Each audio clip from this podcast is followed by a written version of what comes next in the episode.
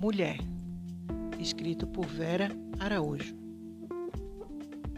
Como definir um papel para quem tem muitas faces? Já foi filha, foi semente, gerou outras gerações. Sempre firme e lutadora, fazendo com primazia todos os seus objetivos. Tem a meiguice no olhar, mas carrega também a força que lhe é peculiar.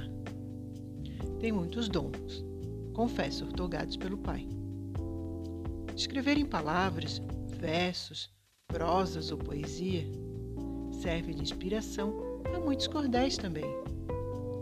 É suave e potente, só sei dizer simplesmente: mulher que gera outra vida é sublime, tão somente uma criação divina.